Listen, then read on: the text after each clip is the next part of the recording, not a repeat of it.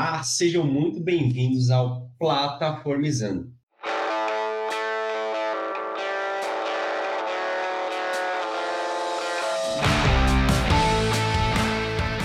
Hoje eu vou trocar uma ideia com o Fernando Wick. E aí eu queria começar pedindo para ele se apresentar. Quem é você? O que, você faz? Onde você mora? Conta um pouco para a gente aí, Fernando. Pô, obrigado pelo convite. Eu já tem muitos anos de mercado. Nessa, na minha idade, meu pai já estava pensando em se aposentar. É, mas eu, eu tô no mercado aí 20 e poucos anos e já fiz de tudo. Trabalhei com infraestrutura, manutenção de computador, programei, já fui fornecedor, já do lado de construir produto, enfim. Então, o perfil de generalista, ou o pessoal vai chamar de pato, se encaixa propriamente dito comigo. Atualmente eu estou como head de, de parte das estruturas de plataformas internas de uma, uma fintech. É isso. É muito louco essa coisa da aposentadoria, né? Porque anos atrás, assim, não, tinha, não existia essa ideia, né? Da gente trabalhar tantos, tanto, por tantos anos, né? Na indústria, assim, 20, 30 anos trabalhando no, emprego, numa parada, assim. E agora hoje é tipo, às vezes depois de 20, 30 anos trabalhando, a galera tá até mudando de área, né? Ah, agora eu cansei dessa área, agora eu vou fazer outra coisa agora. É, não, total, mas ainda acho que eu, tenho alguma lenha para queimar aí. Não vou mudar ainda. tem, tem. Pô, legal. A minha primeira pergunta aqui, eu queria saber como é que você começou a se envolver com esse tema, né? Plataforma Engineering, Developer Experience, toda essa temática maluca aí que hoje a, a galera tá dando nome para essas coisas, mas como, quando você começou a mexer com isso? Acho que desde de muito tempo. Primeiro, experiência do desenvolvedor, developer experience, que hoje a gente vai chamar, principalmente que envolve pipeline, isso é um negócio que a gente já fazia há bastante tempo. Eu não, propriamente dito, não sou, nunca fui um grande usuário de Jenkins, mas lá atrás a gente já fazia integração contínua e tinha pipelines. Ou lá atrás eu estou falando aí de uns 10, 15 anos. Mas a gente se importar de falar assim, pô, será que eu tô, que eu tô entrando realmente é bom para a pessoa que está usando? De verdade, tem, desde que surgiu, foi cunhado o termo DevOps tal, então estamos falando aí uns 10 anos para agora. Eu acho que tem um, uma parte importante que, para mim, plataformas, ela não é necessariamente só infraestrutura, como a gente tem falado hoje, porque no sentido mais literal, quando eu fui CTO de uma startup de divisão computacional, machine learning, lá tinha que plataformizar, que é criar padrões para fazer que os projetos andassem mais rápido. Então, e não era necessariamente a parte de CI/CD. Tinha, tinha que fazer era a, a estrutura de CICD, de pipeline, não era boa, não que ficou incrível, mas começou a ter padrão, mas o, a parte de, de modelo de, de visão computacional NLP também precisava ser padronizada para que os projetos fossem acelerados. É, e aí você tinha contrato com API, automação, etc. Considerando essa parte, já a gente faz isso já há muito tempo. Quem é, lida com infraestrutura ou quem lida com coisas que outras pessoas vão consumir de tecnologia. Só não tinha nome. É, a galera começou essa, essa, esse, esse movimento né, de, de dar nome e, e, até vender, né? As consultorias agora estão vendendo isso.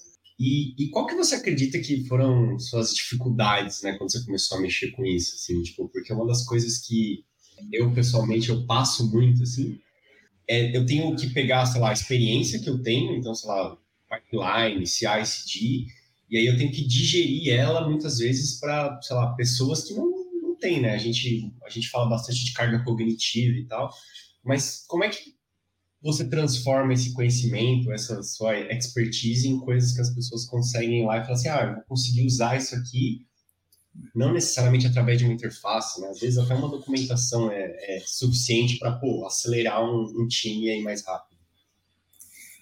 É, tem.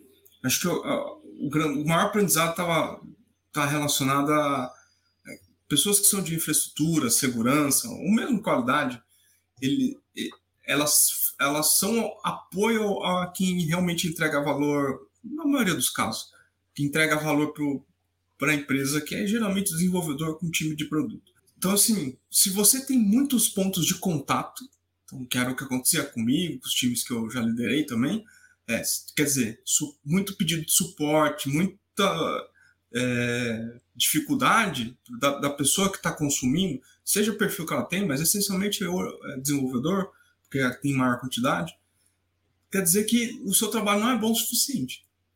E como eu vim de open source, uma das coisas que, é, que o pessoal de open source é, é bem chato é você vai entregar uma funcionalidade, você tem que entregar a documentação junto. Você tem que. A pessoa tem que resolver e funcionar bem, porque senão ela vai te inundar de bug. E aí, no meu tempo, quando eu contribuí com open source, você era voluntário. Então, era legal saber que você tinha um bug, porque quer dizer que tinha alguém usando. Mas também você não tinha tanto tempo, porque era voluntário, para ficar resolvendo todos os problemas. Então, você tinha que ser meio. Uh, assertivo de poder assim, tá bom, o que, que eu tenho que fazer porque o cara consuma assim, tem que ficar dependendo muito de mim.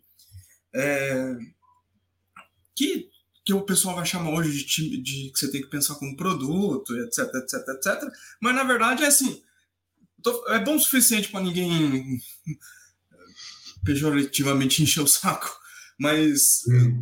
é, no fundo, no fundo, é essencialmente assim, você você tem que fazer algo, você tem que não atrapalhar e facilitar. De, um, de uns tempos para cá, eu tenho percebido que isso tem ficado muito, vamos dizer assim, é, não relevante, né? Mas isso tem, tem ficado muito quente no mercado, né? Todo mundo falando, várias startups nascendo, é, é, várias ferramentas de portal, de desenvolvedor e afins. Eu queria ouvir um pouco de você. Por que, que você acha que isso começou a ficar tão, né? Fomentar tanto dentro do mercado, assim, porque não é, não é uma coisa nova, né? Que nem você comentou, cara, a gente está fazendo isso, mexendo com isso, se preocupando até com isso, pô, já faz bem uns 10 anos. Mas por que que agora você sente que esse movimento está sendo tão falado por aí? Acho que tem, talvez, duas coisas que são chaves. Então, uma é que tem muito projeto open source concorrente entre si, a outra é que os, uh, você tem também, do ponto de vista de mercado, é, empresas que fornecem solução, muitas que fazem mesma coisa ou pedaço de mesmas coisas, e isso tornou muito complexo. Então, você vai olhar o landscape da, da CNCF, que é uma fundação de para cloud compute, que Kubernetes está lá e, é, e outras coisas que a maioria usa, é impossível você falar assim, eu domino qualquer uma das verticais que estão lá, assim, das categorias. Não tem como. Isso faz com que, mesmo para quem é de infraestrutura ou de segurança, tem uma complexidade para lidar, para falar assim, tá bom, o que, que eu tenho que escolher aqui? Não dá para você ficar testando tudo. E, e, e, então você tem, começa muito que engenharia já faz, pegando lá a discussão de arquitetura hexagonal, é, Clean Architecture, Clean Code, etc. Não exatamente a, a técnica em si, mas o porquê que foi eles fizeram essa discussão. Porque você precisava padronizar para que outras pessoas entendessem o que para dar manutenção, evoluir ou mesmo suportar e, e, ou só usar. Então precisa plataforma hoje é, é tá, tá, assim tão quente porque precisa ter uma curadoria do que, que você vai usar de infraestrutura, de biblioteca, de outras plataformas que vão contribuir, como hoje é moda ChatGPT, é, porque é muito complexo que decisão você toma. Então, tipo, hoje é o OpenAI com o ChatGPT, você vai olhar, tem uns 6, 7 que, que fazem a mesma coisa, no mesmo, quase no mesmo patamar, com pouca diferença.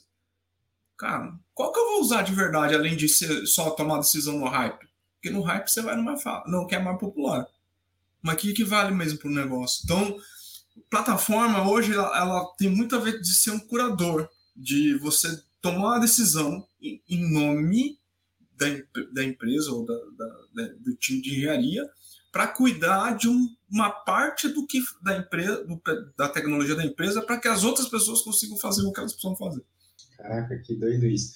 Não, o negócio do, do landscape lá é, assim, é, é um negócio surreal, né? Você lá, você não consegue nem. É, até dando zoom, você tem dificuldade de ver quais são as ferramentas que tem lá, né? Nem tá aqui, mas eu fiquei curioso, assim, como que você olha lá para essa, né, essas ferramentas, para essas coisas que tem, né, essa, essa gama gigantesca no mercado, como é que você olha para essas ferramentas e avalia ela, né? Uma, uma das minhas dificuldades, principalmente, que eu tenho, é, pô, dinheiro não é infinito, tempo não é infinito, então não dá para eu sentar lá e avaliar todas as ferramentas ou ler todos os artigos super legais que, que publicaram a respeito. E mesmo assim eu preciso conectar com as necessidades do negócio. Então, né, ah, preciso pôr essa ferramenta aqui, essa, eu estou com esse problema aqui, então talvez eu tenha que tra trazer essa ferramenta. Às vezes tem uma das coisas que eu acho que é muito legal e as pessoas não consideram, que é o próprio a própria questão do ah, isso aqui é open source, é de graça. Não é bem assim, né? Não é que é de graça. Não tem, né? Tem algumas grátis, você vai ter que dar manutenção, você vai ter que dar atualização, você vai ter que, enfim, tem toda uma, né, uma decisão ali, ela é muito complexa. Como é que você toma essas decisões ou influencia essas decisões ou discute essas decisões na sua carreira para falar, pô, a gente vai. O Kubernetes é o melhor exemplo, eu acho que, né? Hoje todo mundo vai, vai subir um, um app que não faz nada, um to-do list, não, vamos pôr no Kubernetes que é escala, tá? Mas peraí, como é que você entra nessas discussões, assim, ou dá conselhos para a galera tomar essa decisão de ferramental? Assim, Cara, é, acho que isso é uma das decisões mais difíceis. O que eu, que eu sempre fiz e recomendo que faça é, antes de botar a mão, desenhe o que você está resolvendo. Porque que antigamente o pessoal chamava de teste de mesa, na verdade é, é você desenhar e fazer uma simulação. Tipo, pode ser em voz alta, com você mesmo, ou com, com as pessoas do, do, seu time. Que é, tá, o, o, o Kubernetes é o caso é, é ótimo Poderia falar de Jenkins também, mas é que eu, penso, eu, eu, acho que dá para fazer uma parada dos dois. tipo, você precisa de Kubernetes mesmo? Para tudo? Precisa. Se é uma coisa que é um, um monolito, tá, é uma startup muito pequena, será que não é só colocar num, na, num render.io.com ou algo mais simples para você validar, para você não gastar tanto esforço, porque tem uma, uma tendência da gente já ir no como, né? Do tipo, ah, eu tenho, vamos, quero testar isso aqui, quero validar isso aqui, então eu vou experimentar novo. Só que isso gera de, decorrência que é, você vai estar no mesmo lugar daqui uns meses ou anos para dar manutenção naquilo?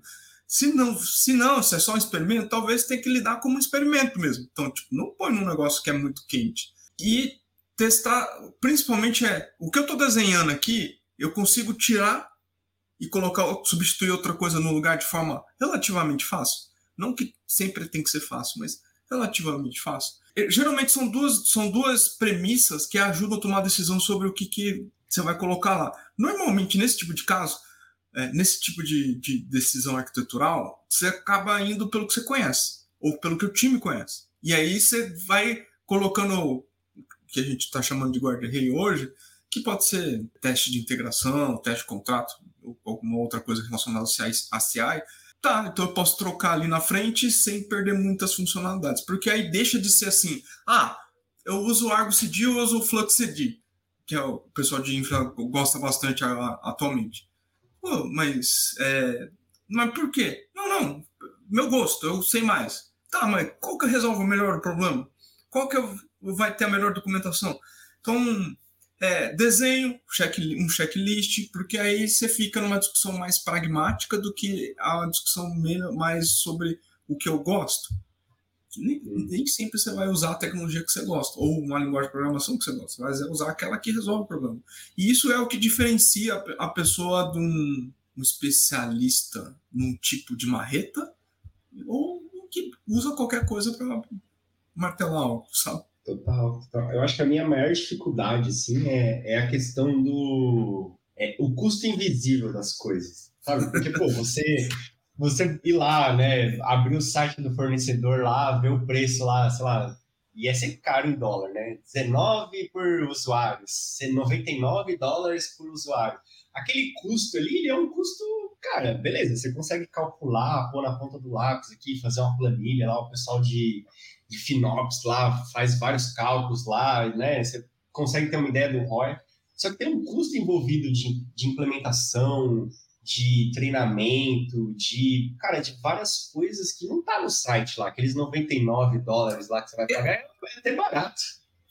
E, e, e, isso, acho que você fez um, um, Rogério, um ponto que é, é muito importante, que assim, todo fornecedor é uma plataforma em si.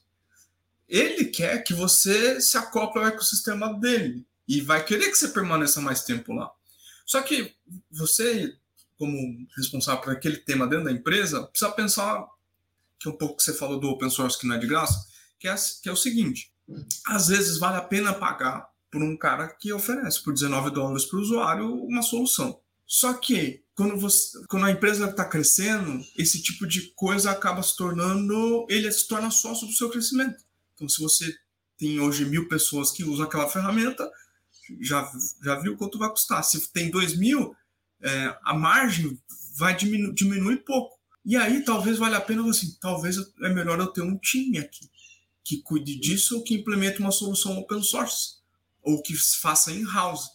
Essa conta, ela times com maior maturidade, é, maior maturidade não quer dizer que é maior senioridade de tempo. Maior maturidade, eles geralmente torna faz essa conta ficar mais barata quando cresce cresce muito. E aí você deixa de ser só consumidor, você vira também contribuidor, também criador de tecnologia, além do que a empresa trabalha. E isso vira investimento na empresa, do, do ponto de vista contábil. Precisa tomar um cuidado que é a conta de chegada que é assim, tá, o fornecedor sempre vai me querer mais. Só que e se eu quiser tomar a decisão de trocar? Porque às vezes a empresa vai falar assim, ó, 19 dólares não dá mais. Tem que trocar. Quem que faz a mesma coisa ou similar que mais barato? Aí você tem que sair correndo para fazer, enfim. Me, nos últimos dois anos, eu acho que todo mundo, todas as empresas estão olhando para isso, né? Porque tem escassez de dinheiro para investimento, venture capital, etc. Então, o ponto é, do ponto de vista de plataforma, é que você, as coisas têm que ser intercambiáveis. Então, um serviço que você está comprando, sugerindo que compre, você tem que pensar assim, tá, quando eu sair, eu preciso saber como é que eu vou sair sem que o meu usuário tenha muito impacto, que é um desenvolvedor, né? No final das contas, uhum. ele, te, ele vai colocar coisas em cima, ele vai, vai integrar coisas também no que você fez ele vai ser impactado. Então tem que. E aí começa um ponto que eu, eu, eu aprendi a duras penas. Eu sempre fui um cara de infraestrutura. Naturalmente fui de infraestrutura. É, eu tinha que começar a entender de engenharia de software. Porque come, você começa a lidar com, com, problemas que o desenvolvedor lida no dia a dia dele. Só que na, no, a questão é que você está cuidando de uma fundação. Então, o que você mexe quebra toda a empresa. É só isso. É, eu tive. É, isso é engraçado porque eu, a minha carreira toda eu sempre fui muito mais desenvolvedor, né? Eu sempre achei interessante infra, mas eu sempre fui muito, muito de desenvolvimento. E aí, quando eu comecei a trocar ideia com a SRE, com a galera de infra, assim, cara, a gente parecia que a gente falava duas línguas completamente diferentes. Eu falava A e os caras falavam B. E eu falava assim: não é possível, a gente não tá conversando a mesma coisa. E era muito por isso, porque, pô, a gente não realmente, ele não entendia de engenharia de software, eu não entendia direito de infraestrutura. E aí cada um cada um estava mais preocupado, mais focado em uma coisa específica, né? E aí, pô, quando a gente quando eu comecei a entender mais de infraestrutura e a galera começou a entender mais de engenharia, aí ficou, pô, não, beleza. A gente tem que mudar essa abordagem aqui, por quê? Porque na hora que você for lá implementar feature, ou na hora que você for coletar um log, né, cara, não, não funciona desse jeito, sabe? Quantas vezes eu já falei assim, tá, legal a sua ideia, mas não é assim que funciona o código, cara gente vai ter que mudar a estratégia, porque não, não, assim, isso aí não vai servir de nada. A gente vai ser, você vai só ter trabalho para jogar fora, porque ninguém vai usar esse negócio que a gente está fazendo. Total. Tem um, um, um, caso de um lugar que eu trabalhei que, que foi montar uma, uma, uma estrutura de, de, de continuous delivery, pipeline, etc. Só que ela se tornou é, tão complexa na retaguarda, no, no, na sua estrutura no core, que o, a, o time que man, mantinha tinha dificuldade de fazer evolução desse negócio. Que, que no fundo, se você falar de desenvolvedor, nós estamos falando de fazer. Não, pedindo a benção do kickback, nós estamos falando de refactor. E, e, o cara de infra, ele não, no geral, ele não manja de fazer refactor. Então, mas é, uma tec, é um conceito importante porque você vai trocar uma estrutura que é core da empresa, que, vou, que se não funciona, a empresa para de entregar coisa nova ou corrigir, só que o cara não sabe fazer. E aí ele tem que aprender sozinho. Então, essa troca né, que o de DevOps fala, tal, no sentido, é, na verdade, a troca de conhecimento sobre coisas de conceitos de engenharia que são muito importantes no desenvolvedor, para cara, times de plataforma se tornam vitais, porque senão você fica refém do negócio e evolui muito devagar, ou pior, você fica estagnado por muito tempo. É isso, esse, esse, é, eu estava conversando esses tempos atrás com a galera falando sobre interface, estava explicando para ele, assim, cara, aqui a gente só vai definir a interface.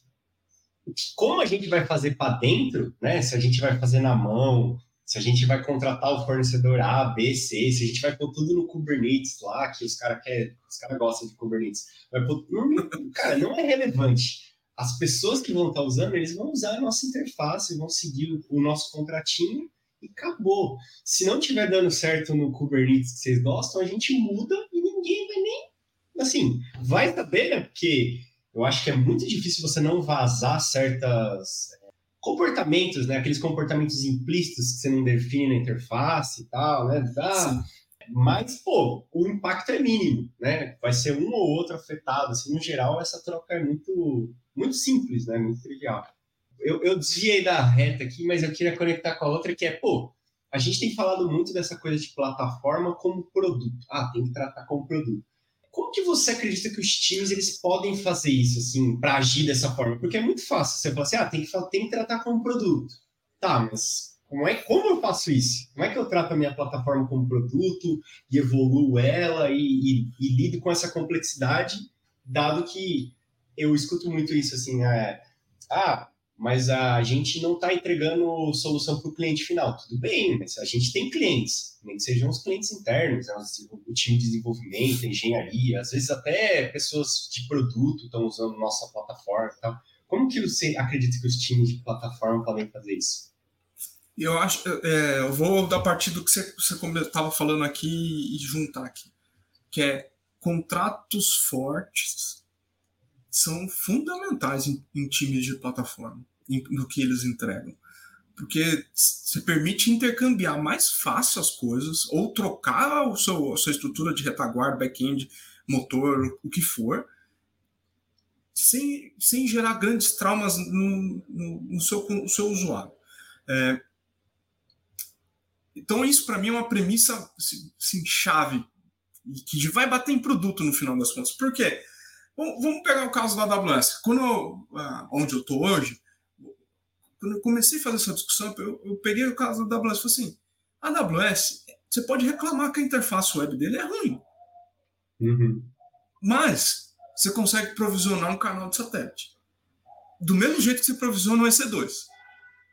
Uhum que também você consegue fazer isso via uma CLI, linha de comando, que também você consegue fazer via é, API REST. O que eu quero dizer com isso é que a experiência ou o contrato continua igual, só muda a interface ali, no, no caso deles. Isso, for, isso não é um negócio trivial, porque as pessoas não conseguem associar, porque é, nesses últimos anos a gente pensou muito compartimentado, né? ainda falando de DevOps, essas coisas, ainda muito compartimentado. É, eu, tá, eu faço DevOps, mas eu sou DevOps da pipeline, eu sou SRE de não sei o quê. Não importa a nomenclatura no final das contas. Pensar como produto, você precisa ter alguém de produto. Porque, mas com uma sutileza aí que é um detalhe importante. Essa pessoa de produto ela tem que ter um perfil técnico. Em todo lugar que eu trabalhei nos últimos sei lá, cinco anos, mesmo antes do termo ser cunhado com plataforma, a gente tentava trazer pessoas com perfil técnico para produto. Por quê? Uh, não, uh, dependendo do, da empresa, do tamanho, não é viável fazer isso. Para mim, tinha um ponto que é importante ter esse, esse perfil, que é ou pessoa nesse papel, né? Às vezes você faz isso com alguém do, do time. Alguém que está pensando assim, tá, quantos usuários vão usar? Quanto é o custo desse negócio no final das contas?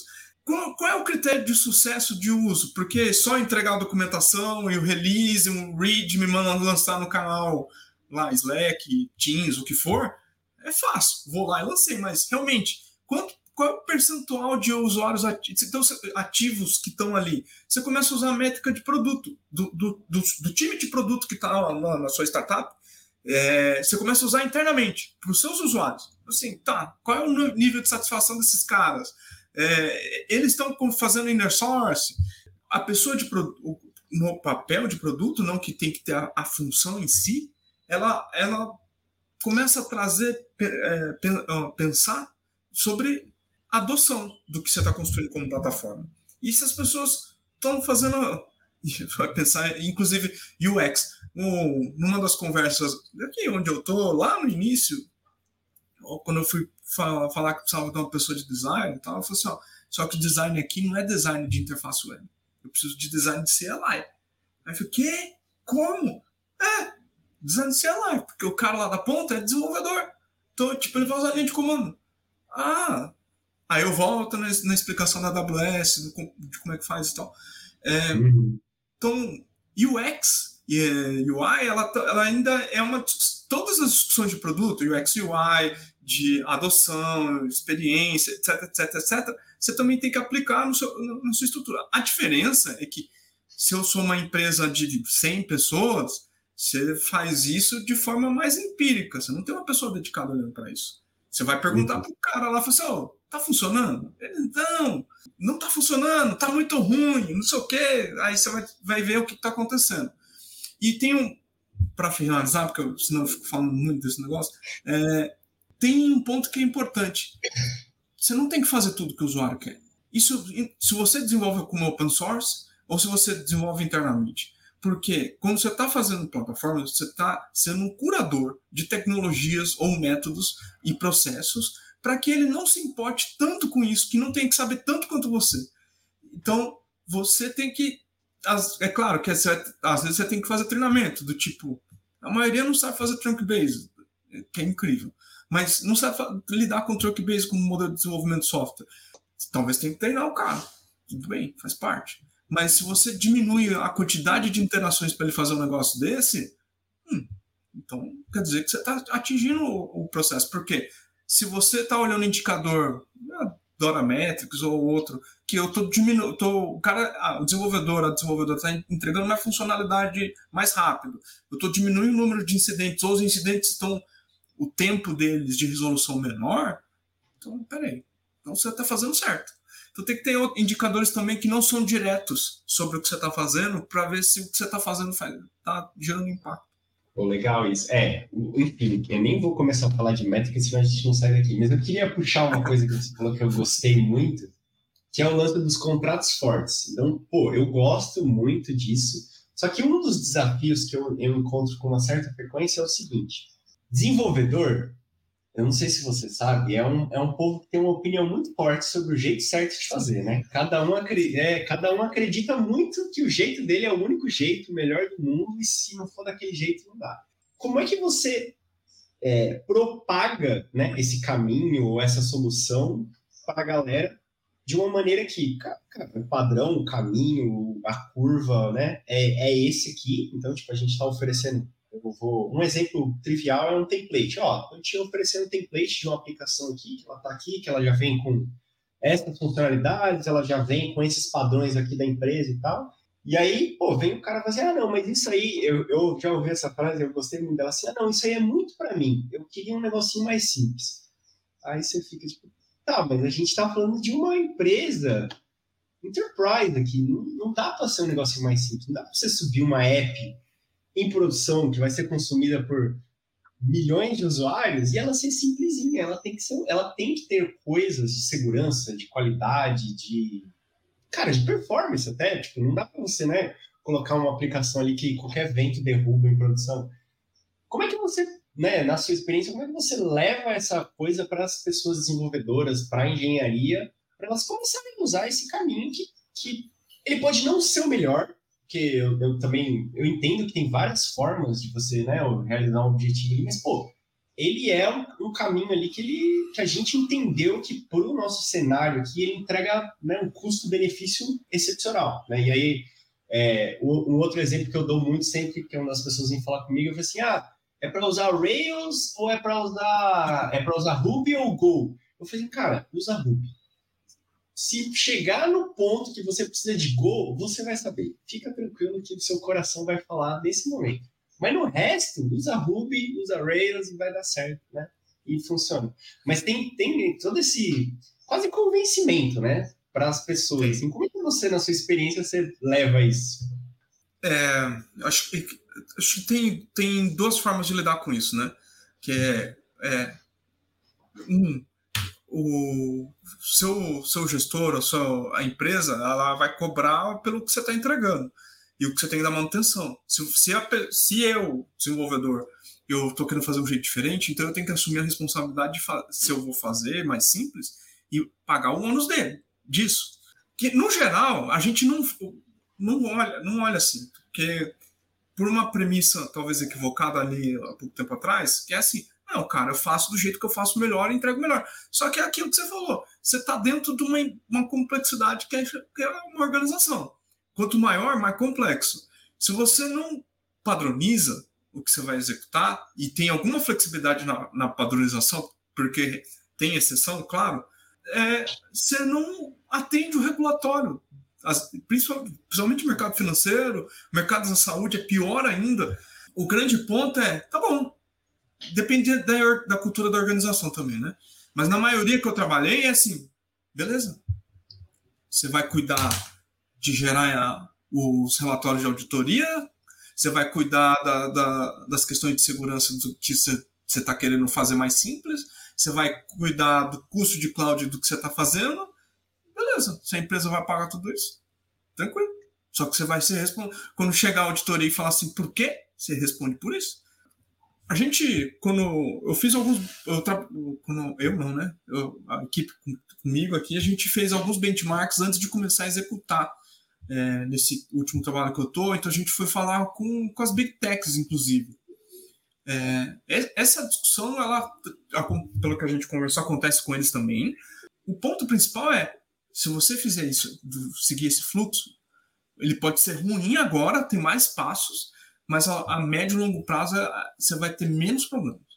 Então, se tá agora você também tem que trazer o cara para o seu lado, que é assim, o que está ruim e ou até onde eu, eu, consigo conversar contigo e chegar, no, talvez não agora, mas colocar no meu backlog para te atender ali e diminuir o número de coisas. Porque tem, eles têm razão em um ponto. Quando fala de plataforma, você, no início, você piora a experiência. Você não melhora, você piora. Porque você tem mais passos para fazer. O cara, em vez de fazer dois passos para fazer deploy em produção, ele leva mais seis passos, dez passos porque você está implementando um processo novo. E aí eu falei assim, pô, cara, tá muito ruim, tá complexo, não sei o que. Aí você vai entendendo junto com eles o que, que você precisa melhorar, e aí você vai diminuindo para ficar dois passos de novo. Sempre vai acontecer. É engraçado você falar isso, porque é, é, é, é, muito comum isso, né? Essa coisa de, pô, peraí, a gente tem que. Eu acho que eu recentemente eu tenho começado a estudar mais sobre segurança, né? E, cara, antes de você saber um pouco mais de segurança, entender um pouco mais de segurança em desenvolvimento, é tudo, tudo. E eu lembro de mim no passado falando isso até pra galera que, que falava isso, pô, tudo em SEC é muito difícil. Eu falei, pô, pra que isso, cara? Os caras ficam inventando modo, não sei o quê. E o SAST, os, né, várias siglas lá, o VAST, o BAST, lá, pra que esses negócios tal? E aí você começa a estudar um pouco, você diz, pô, rapaz rapaz, não é que os caras lá estavam me salvando de umas furadas que eu nem sabia que, né, o próprio exposição lá do Log4j que deu lá, quanta gente mal dormia de noite lá por causa daquele negócio lá. E aí, quando você não tem noção, pô, tudo parece que, né, parece que os caras estão enchendo o saco. Eu sei porque eu falo, pô, os caras enchem o saco Segurança é uma, é, é para mim, é um dos pontos mais importantes em time de plataforma. Porque hoje a nossa stack, nossa, não tem a ver com a empresa que eu trabalho. Aqui você trabalha, todo, a pessoa que vai ouvir, assistir, enfim, uhum. 70% dela é open source. Os dados da Fidelity, Fidelity é, 70% é open source.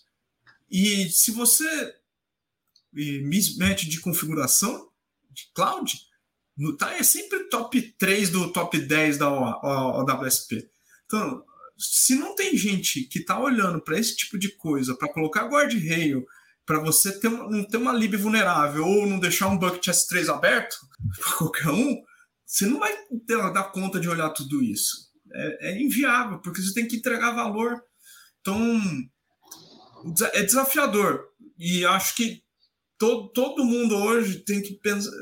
A gente está falando de plataforma, mas no fundo a gente está falando de padronização com, com flexibilidade para alavancar o negócio. É, isso é, é real. Isso.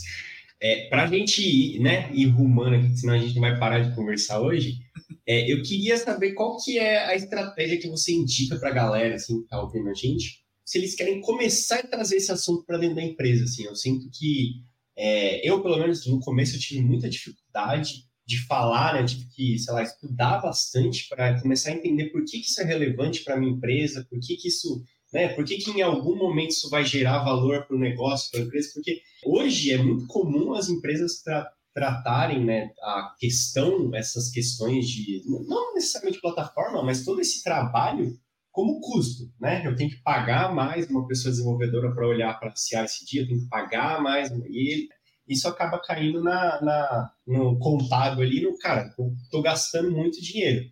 Quando em, alguns, em algumas empresas tem uma perspectiva diferente, que é, pô, eu tô, é, isso aqui está gerando valor para mim, então é quase como se fosse um multiplicador, né? Não é tão fácil assim, né? Queria que fosse. É, você põe 10 e tira 100, né?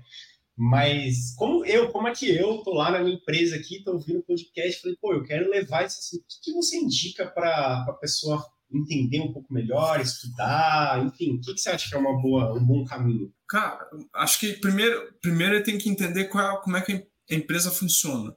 E às vezes falar a palavra plataforma, como no passado era falar DevOps, é, um, é, é colocar freio em uma implementação. Então, dependendo da cultura da organização, é melhor não falar. Não fala. Só pratica. Vai lá e começa a implementar. E aí acho que tem um ponto que é, que é importante no que você trouxe, que é quando, quando precisa justificar, normalmente a gente está falando que precisa colocar como capital imobilizado, CAPEX. Se ICD, não o script, os scripts, a programação que você coloca ali, a configuração do VMware, ele pode fazer parte do CAPEX no contábil. Então, isso acaba gerando fazendo sentido para o pessoal, também dando para justificar por que, que você tem que lidar com isso. Porque isso ajuda no, no balanço da empresa. Se, mas aí é, você entra num, num, num, negócio que foge muito do técnico. Só que para uhum. desbloquear a empresa, você tem que fazer, porque senão não, não funciona. Então, dependendo da empresa, mais, principalmente para uma empresa mais conservadora, é um, é um bom jeito de começar. Você vai assim, não, isso aqui é parte de. Isso aqui vai virar capex, não sei quantas horas. Aí o contábil você sabe lidar com isso. É, mas o que eu sugiro é que assim, esquece o, esquece o termo e concentra em definir os padrões e o quanto você consegue mover rápido na evolução desses padrões. Que toda a estrutura que é que agora que tem a literatura vai confundir, mas o que eu sugiro sempre é olhar o, o livro do Kent Beck de Refactor, que ele não ele é difícil de, de tragar porque para quem é de infraestrutura, mas ele ajuda bastante a entender, tipo, puta, não, vou precisar trocar esse componente, ou essa parte da arquitetura, como é que eu vou abordar? Que técnica que eu vou usar?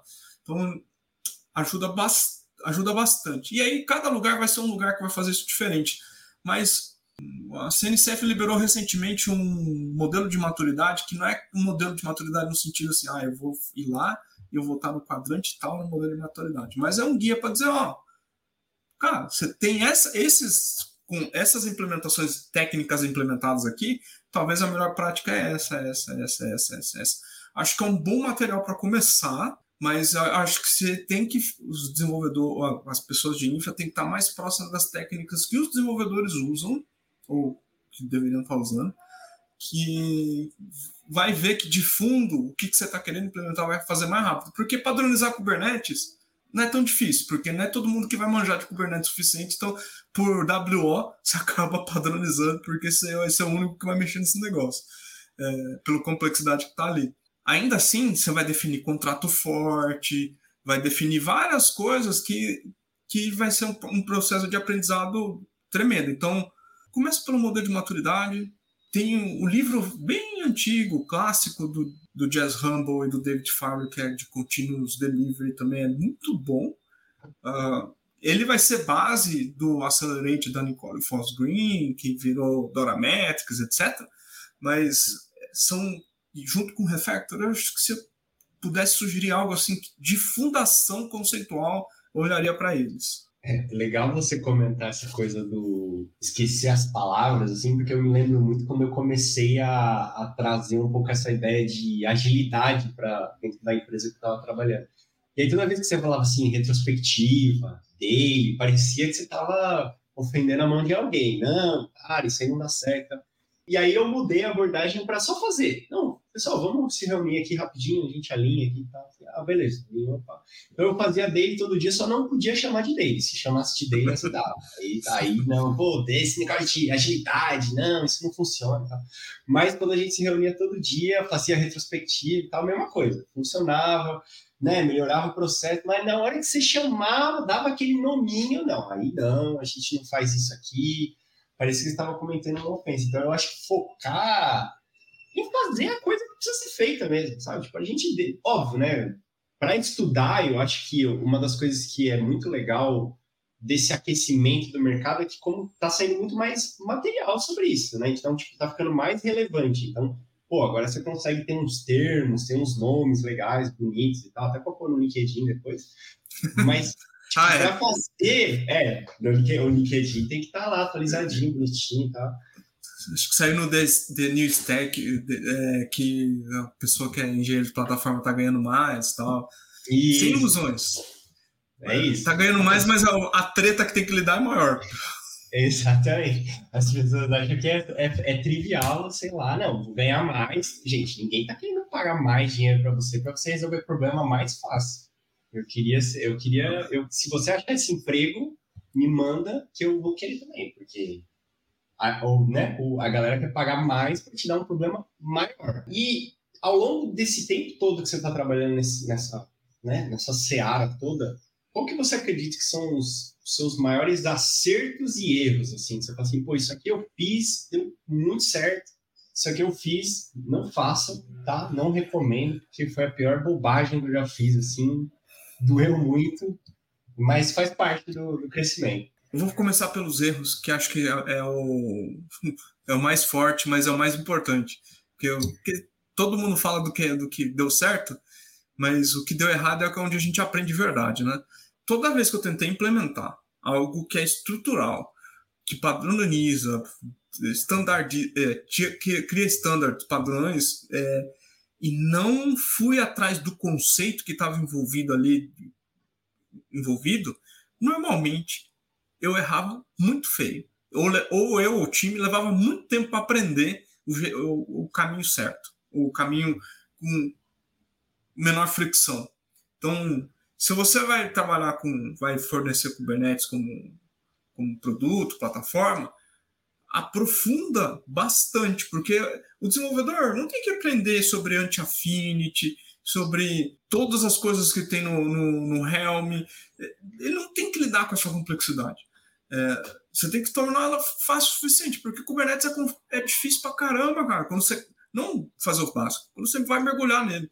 Você usar Jenkins, Tecton, sei lá, CircleCI, o que for, também se aprofunda no que, que é Continuous Integration ou, e Continuous Delivery, Deployment, mas que em separados, porque eles são conceitos que vão te ajudar a tomar a melhor decisão é, e errar menos. Talvez eu acho que a outra coisa que é não tenha medo de trocar tudo se estiver dando errado. Só que faça dar errado que é assim, às vezes a gente vai entrar num lugar novo, eles estão usando uma tecnologia, assim, pô, mas tá usando esse negócio tão velho, cara. Mas será que esgotou o suficiente para você dizer assim, tá na hora de trocar? Porque às vezes não, às vezes é só o mau, o mau uso. Porque é igual, não teve RIA de, de back-end aí nesse ano, uma das coisas é. mais legais é, foi ver a galera né, usando, defendendo a tecnologia e tal, e aí acho que o, o Fábio Akita, ele até publicou no. assim, cara, eu peguei os códigos aqui para tentar chegar todos eles no limite. Das N linguagens, quase todas elas chegaram no mesmo patamar. Eu não lembro mais quantos de transações era, mas quase todas chegaram no mesmo patamar com linguagens to totalmente diferentes e com frameworks, alguns bem esquisitos. Então, assim, no fundo, no fundo, o que, que você usa de tecnologia não é o problema. O problema não é a tecnologia, o problema é o conceito que está envolvido ali, que geralmente você está usando, aplicando ele mal. Então, sim, é uma lição aprendida que foi dolorido. Às vezes você leva mais tempo para fazer do que, que às vezes até que a empresa está precisando. Isso é desafiador, mas é melhor fazer, fazer certo ou fazer com convicção, com propriedade, do que você é, experimentando e trocando ali a toda hora só pra, na tentativa e erro, sabe? Isso custou muito caro. Para a empresa, para mim, para as pessoas. tipo, um desastre. A outra, é, as outras duas coisas é, um, métrica. Parece trivial, mas métrica ajuda a tomar, saber se você está indo para o caminho errado. Às vezes você vai errar na métrica. A métrica vai ser imprecisa. As métricas vão ser imprecisas. Não importa mas pelo menos você tem alguma para dizer se você está indo para um lugar certo ou não. Então, vale a pena ir a, é, aprender a lidar com isso. Não precisa ser cientista de dados, colocar um lake, uhum. nem, né, nem esse propósito, mas tem um número simples que diz: tá, tá acertando ou tô errando. E por fim, documenta a experiência. A galera usa Notion, usa papel de pão, não importa. Porque tem um aprendizado ali que é ímpar. Seu, do time, das pessoas que estão envolvidas, dos outros, que é. Puta, quais são as lições que a gente teve aí, dos erros que a gente teve de construir uma plataforma dessa? Acredite, você vai aprender muito, muito na revisão, porque você assim, puta, podia ter feito diferente isso, podia ter feito diferente aquilo, podia ter estressado um pouco mais a tal ponto, ou ter, ter desistido antes. E você tem história para contar. É muito louco você comentar essa, essa parada da documentação, porque, enfim, eu sou muito defensor da documentação, né? E aí, tempos atrás, algum, alguma, algum projeto que a galera tava entregando, assim, eu queria usar, eu tava louco pra usar os caras entregando, eu falei, pô, vou usar esse bagulho assim, eu falei assim, pô, mano, como é que eu faço? Ele falou, ah, é só você acessar lá, só que era uma tecnologia que eu não manjava, não tinha nada, né? Não, eu quero usar e tal. Me passa a documentação. Ah, não, não tem documentação. Como assim?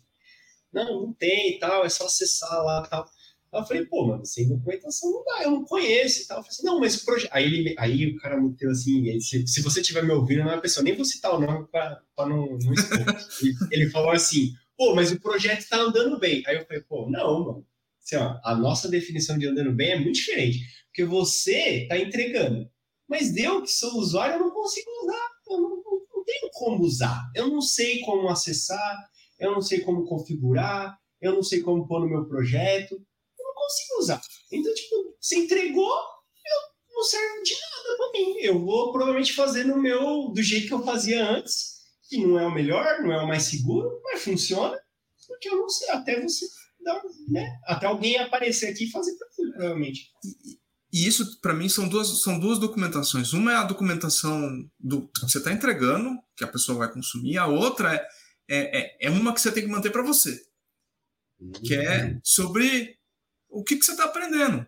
Então, do tipo, eu, um pouco que você perguntou aqui, é, eu tenho, eu tenho uma documentação que, diz, que tem lá, sim, o que, que eu implementei historicamente nos lugares, ou o que, que eu participei de projetos, e o que, que deu errado, o que, que deu certo, porque é, não, aí é, você pode levar isso do ponto de vista assim, se eu for para outro emprego, eu tenho uma história para contar, principalmente algum, algum dependendo do, do tipo de, de entrevista, ele vai perguntar sobre design system, ele vai perguntar sobre coisas que você fez que deu errado, vai perguntar como é que sua interação com o time. Então você tem uma memória para dizer o que, que fez. E times de plataforma lidam com uma complexidade que vale a pena documentar o processo, não no processo que, que o, o desenvolvedor vai consumir, mas no processo de aprendizado das pessoas ali, assim, uma review.